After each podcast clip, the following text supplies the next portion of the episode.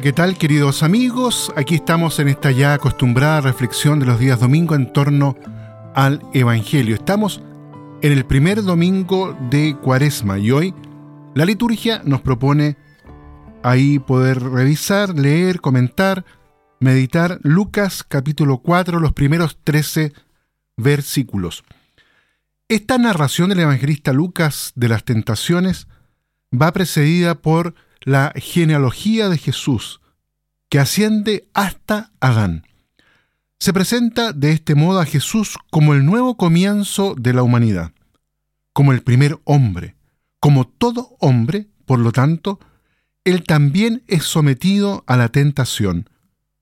Los cuarenta días transcurridos en el desierto son una cifra simbólica. Recuerda los cuarenta años del Éxodo y aluden además a los cuarenta días de ayuno de Moisés en el Sinaí y el camino de Elías hasta el Horeb. En el desierto, Jesús es tentado por el demonio, que le presenta una sabiduría alternativa al plan de Dios, incitándolo a realizar su ministerio de acuerdo con las expectativas del pueblo, de la gente.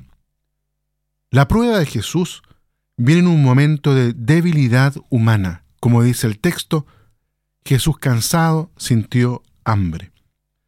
Se le invita a demostrar la veracidad de la voz del cielo que se escuchó el día del bautismo, haciendo un milagro que elimine, junto con el hambre, la pobreza de la propia condición corporal, como anticipo de un mesianismo que regale el saciarse y el bienestar de modo sobrenatural. Jesús rechaza esta lógica, citando el libro del Deuteronomio. La segunda tentación es la del poder. El demonio imita la promesa que Dios hace al Mesías en el Salmo 2. Sin embargo, Jesús no trata de someter a nadie, sino de estar Él sometido a Dios con un amor exclusivo. Finalmente, el demonio conduce a Jesús hasta la parte más alta del templo de Jerusalén y le incita a inaugurar el reino mesiánico con un signo espectacular. Se trata de la tentación del éxito que el demonio presenta camuflada con la palabra de Dios. Jesús responde con otro texto de la Escritura, manifestando su total abandono a la voluntad del plan de Dios.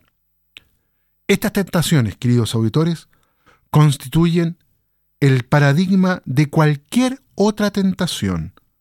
Por eso el demonio, completadas todas las tentaciones, se aleja de Jesús hasta, como dice el texto, el momento oportuno. Será ese la hora de la pasión, la hora del poder de las tinieblas, la hora de la última prueba decisiva. Muy bien, los quiero invitar entonces para que en este domingo, el primer domingo del tiempo de Cuaresma, cada uno de nosotros, guiado también por el Espíritu Santo, así como Jesús fue guiado hasta el desierto, y ahí toma la opción por el mesianismo que Dios, su Padre, le invita a recorrer, que también cada uno de nosotros dejándonos guiar por el Espíritu Santo, podamos también optar por este camino al cual Jesús nos invita, un camino que es el de la puerta estrecha, un camino que significa buscar el plan de Dios en medio de lo cotidiano. Que Dios los bendiga a todos y a cada uno.